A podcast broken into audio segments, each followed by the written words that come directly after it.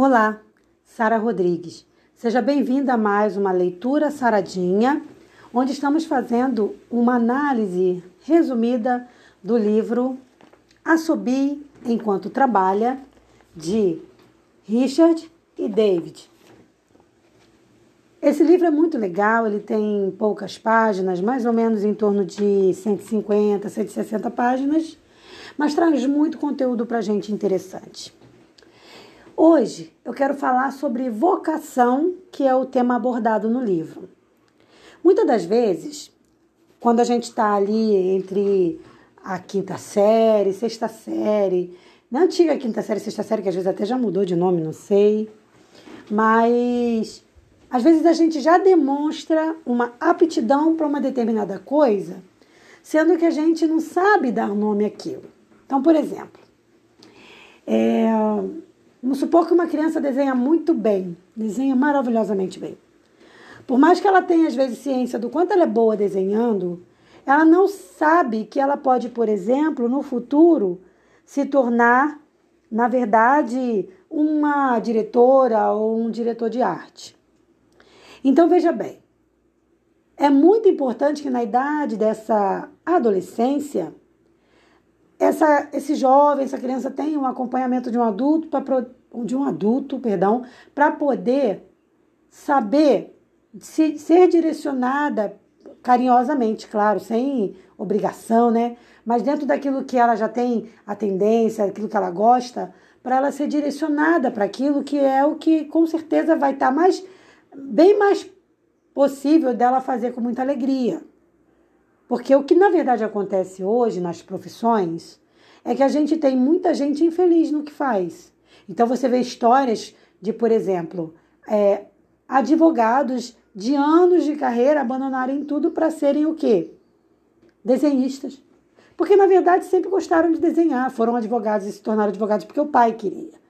Então, assim, também é muito interessante, porque provavelmente eu estou falando na maioria para os pais, a gente, como pai, a gente também tem que ter muito cuidado para a gente não é, prejudicar a carreira profissional dos nossos filhos, forçando-os a seguir uma carreira que nada tem a ver com aquilo que eles já demonstram uma certa vocação ou que eles gostam de fazer. Respeitar isso é muito importante. Claro que tem um leque de opções, dentro daquele leque, a, a gente pode ajudar nossos filhos e devemos fazer isso a escolher a profissão que vai dar uma vida melhor para ele, vai dar uma rentabilidade melhor. Mas tem que estar tá dentro daquilo que ele gosta de fazer. Tem que estar tá dentro daquilo que ele tem dom para fazer. Porque senão a gente vai ter o quê? Péssimos médicos, péssimos advogados, péssimas pessoas nas suas profissões, que não são felizes com aquilo que fazem. É muito importante a gente entender que Deus lá mesmo no ventre de nossa mãe, ele, mesmo nos amando grandemente, mesmo respeitando a nossa liberdade, ele projeta sonhos para nós. É como um pai e uma mãe que, quando o filho nasce, ele projeta sonhos para o filho. E Deus também é assim. Ele projeta coisas. Então você vai nascer com com determinados dons que Deus já colocou em você naturalmente, que Ele já te, te deu. É por isso que a gente vê pessoas que cantam com muita facilidade, enquanto outras não é que não vão cantar, mas não vão cantar com tanta facilidade, não vão ter tanto prazer em cantar. Ou uma outra que desenha muito bem, ou um outro que tem uma, um dom natural de cuidado, né, que desde pequenininho já demonstra ali um carinho. A gente percebe isso quando criança, ali na brincadeira, já é um defensor, já defende muito o coleguinha. Isso são dons que Deus coloca dentro, dentro de cada um de nós. E é muito, muito importante a gente identificar quais são os dons que Deus nos deu. Porque, embora o livro fale de trabalho, eu quero sempre nesse podcast abordar também puxando para a igreja, porque não tem muita diferença. A igreja, ela é muito, ela é uma organização. Então é muito, muito parecida com uma empresa. Então você tem ali, embora não seja remunerado na sua maioria das vezes, você tem ali um tesoureiro, você tem ali um diácono, você tem ali uma obreira, você tem ali o ancião. É, independente de qual seja a sua igreja, cada vai ter os cargos ali, né? Então vai ter a, a irmãzinha que vai fazer a comidinha para vender na cantina da igreja, vai ter a irmãzinha que vai fazer o almoço para um evento, vai ter a que vai varrer o chão, às vezes é a mesma, né? Mas vai ter a que vai varrer o chão, vai ter o pintor que vai ceder lá e vai pintar de graça a igreja. Então veja bem, vai, vai doar, na verdade, o seu tempo ali, né? Pintando para Deus. Então o que, que acontece? Tudo são dons. E saber se colocar na posição adequada, que, que Deus espera e daquele dom que Deus nos deu, seria ideal. Porque senão o mesmo problema que pode acontecer numa empresa acontece dentro da igreja. Que é o quê? Pessoas fazendo coisas que não tem nada a ver com ela. Pessoas que estão fazendo coisas que não gostam, pessoas que estão fazendo coisas porque se sentem obrigadas e não fazem com amor, não fazem com alegria. Isso não vai trazer o resultado realmente esperado. E também, falo isso com tristeza, não vai agradar ao Senhor. Muitas das vezes, a gente fica tão preocupado com as coisas da vida, e isso é super compreensível, contas a pagar, coisas a fazer, que a gente perde de vista o quê? A noção do que realmente é importante para a gente. Então é fundamental a gente fazer uma retrospectiva, olhar para trás e pensar: o que eu gostava de fazer quando eu era criança? O que eu fui impedido de fazer quando eu era adolescente? Como é que eu posso resgatar isso hoje? Porque ainda que não dê para fazer como profissão, faz por hobby tá? Ah, então eu, eu, gostava de, de fazer coisinhas com barro. Faz, faz com biscuit, faz, faz no horário vago. Ah, não dá mais para, ou pelo menos por agora não dá para eu largar minha profissão e viver disso, mas faz por hobby. Resgata aquele prazer que você tinha de fazer as coisas que te agradavam, tá? Isso vai ser muito importante para você resgatar o prazer de fazer coisas, a felicidade. É uma pena dizer o que eu vou dizer agora, mas infelizmente os nossos centros educacionais, as nossas escolas, elas, no meu ponto de vista, não estão tão preparadas para fazer com que as pessoas corram realmente atrás dos seus sonhos. Porque muitas das vezes a própria escola ela nos impede de evoluir. Eu vou dizer por que, que eu estou dizendo isso. Às vezes você está indo, começando alguma coisa e você recebe uma advertência tão dura que aquilo te bloqueia. Então é quando, por exemplo, você está começando a treinar, a cantar lá atrás, no jovenzinho, e alguém diz: Para, você não sabe cantar, você canta mal pra caramba, vai fazer outra coisa. Ou então você está começando a desenhar, a pintar, você vai se tornar um excelente pintor, mas aí vem alguém te bloqueia e diz: Não, não é assim, não, para, vai pintar assim, não, não, não é. Desse... Ninguém faz desse jeito. Eu, por exemplo, sou muito polêmica em relação à educação, porque eu não sei se você sabe, design instrucional, ele tem tudo a ver, é uma profissão nova no Brasil, que tem tudo a ver com educação. Então, é, é trabalhar a educação, é, também é trabalhar a educação a, a, a, de uma forma didática, usando os meios também de internet. E o que, que acontece? A gente, eu, por exemplo, sou completamente contra a formação que a escola faz hoje, das cadeiras mesmo, formação mesmo que eu falo é uma cadeira atrás da outra. Eu sou completamente favorável a que a escola fosse uma, um círculo, onde todos se veem, onde todos se comunicam se olhando. Eu acho, acho horrível essa coisa de uma cadeira atrás da outra, mas a gente vai demorar muito mudar isso aqui no Brasil. Tá? Mas também esse não é o foco aqui. Eu só comentei porque ainda tem muita coisa que ainda está muito arcaico no nosso sistema educacional. Mas, infelizmente, também está nesse, nesse aspecto de, de se, sabe, impedir a evolução por, por questões que, sei lá, nem, nem sei dizer quais. Né? Então, é, ah, sempre foi feito assim, vai mudar por quê? E aí a gente vai é, impedindo uma pessoa de fazer algo diferente, de fazer o que ela gosta. Não tô, eu não estou falando que, que todo mundo vai fazer o que quer, não é isso.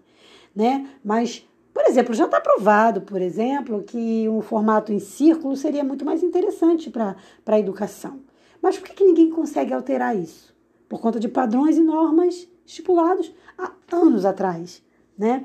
Então, voltando lá ao que eu estava falando no, início, essa coisa do, do parar a pessoa, do impedir que ela evolua, isso atrapalha muito. E a pessoa às vezes desiste do sonho dela. Desiste do sonho dela. Talvez eu esteja falando para alguém agora que está se recordando de que isso aconteceu, ou seja, você pode ser uma vítima disso. E aí você olha e fala: puxa, se não tivessem me impedido ali, Quem sabe eu não teria dado certo? Quem sabe eu não teria sido um grande sucesso na minha profissão que eu queria seguir? Hoje estou aí fazendo o que não gosto. Então veja bem, abre aspas aqui para o que o autor diz. Cada vez que essas limitações nos eram impostas, a maioria de nós se resignava, aceitando-as como se fossem verdades irrefutáveis. E com isso, elas se tornavam uma realidade castradora. Fecha aspas. Ou seja, muitas vezes o sistema, a escola, a família, castra de verdade os nossos sonhos. Agora veja bem, eu posso estar falando para alguém que já chegou numa idade onde já está se aposentando e pensa: ah, mas eu não tenho mais tempo para isso, para mudar nada. Não tem problema. Você pode pegar o teu sonho que você tinha como profissão e transformar num lindo hobby. E ainda pode se surpreender, hein? Ganhando dinheiro com isso. O importante, acima de tudo, é que você seja feliz. Veja o que diz o livro de 1 Coríntios 15, 58. Diz assim. Portanto, meus amados irmãos, sede firmes e constantes, sempre abundantes na obra do Senhor, sabendo que o vosso trabalho não é vão no Senhor. Então, se você até aqui fez alguma coisa para Deus, não se cobre. Saiba que o que você fez foi bem aceito, tá? Muitas das vezes, embora você não tenha feito aquilo que você realmente gostaria de fazer. Mas se você vê e entende que existe uma oportunidade, conversa com seu pastor e diz: pô, não gosto muito dessa área, não. Não tem como eu ter esse outro cargo? Não tem como eu fazer essa outra coisa que eu me sinto melhor, me sinto mais à vontade? Essa transparência, ela pode trazer resultados muito positivos. Tem um outro versículo que eu amo muito também, acho lindo, que é Provérbios 10, 22, que diz: A bênção do Senhor é que enriquece e ele não acrescenta dores. Por que, que eu acho esse texto muito bonito? Porque a gente vive numa sociedade muito capitalista. E é por conta do capitalismo mesmo que muitas vezes as pessoas, até movidas por interesse dos pais ou de outras pessoas com as melhores das intenções, acabam seguindo carreiras que não eram aquilo que, não era aquilo que elas realmente queriam. E aí o que, que acontece? Se tornam pessoas infelizes. E tem também o caso de pessoas que enriquecem e trabalham tanto, tanto, que nem desfrutam daquilo que conquistaram, morrem sem ter, sem ter desfrutado nada. E é por isso que o Senhor lembra a gente nesse texto dizendo: é a bênção do Senhor que nos enriquece, é a verdadeira riqueza, a bênção do Senhor. E a bênção do Senhor, ela não vem acompanhada de dores, de tristeza. Então, recebe a bênção do Senhor nesse momento e faz uma avaliação da sua vida profissional, da sua vida na igreja, da sua vida pessoal. O mais importante de tudo é que você esteja sendo feliz e fazendo as pessoas ao seu redor felizes. Então, primeiro, busca orientação em Deus. Se você pensou em mudar de profissão, vai com calma, mas analisa, porque pode realmente ser um plano de Deus para a sua vida. Então analisa, ore. E se você sentir que é mesmo isso, siga em frente, siga em direção do seu sonho.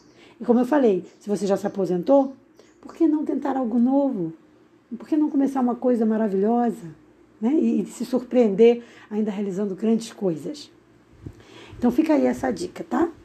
Medite na palavra do Senhor e se fortaleça e receba do céu as bênçãos que Deus tem preparado para você. Até o nosso próximo encontro. Aproveito para te convidar para que esteja conosco no nosso próximo podcast e também se inscrever no meu canal do YouTube, deixando lá o seu like, porque isso vai fortalecer o nosso canal, vai levar nosso conteúdo para outras pessoas e também vai nos ajudar, porque a gente vai ganhar a quantidade de inscritos que o YouTube exige para poder nos ajudar financeiramente. Isso para o projeto seria maravilhoso, então eu conto muito com a sua ajuda. E se puder também, siga lá o nosso Instagram, que é onde eu notifico dos conteúdos, boto os, links, boto os caminhos que o design instrucional tem que facilitar para vocês encontrarem aí os conteúdos. Tá bom? Eu sou Sara Rodrigues, sou cantora, compositora, design instrucional pós-graduada, sou é, teologanda e tantas outras agradozinhos que o Senhor me deu, né? E tenho muito a agradecer ao Senhor por isso e muito obrigada pela sua presença. Um forte abraço. Paz.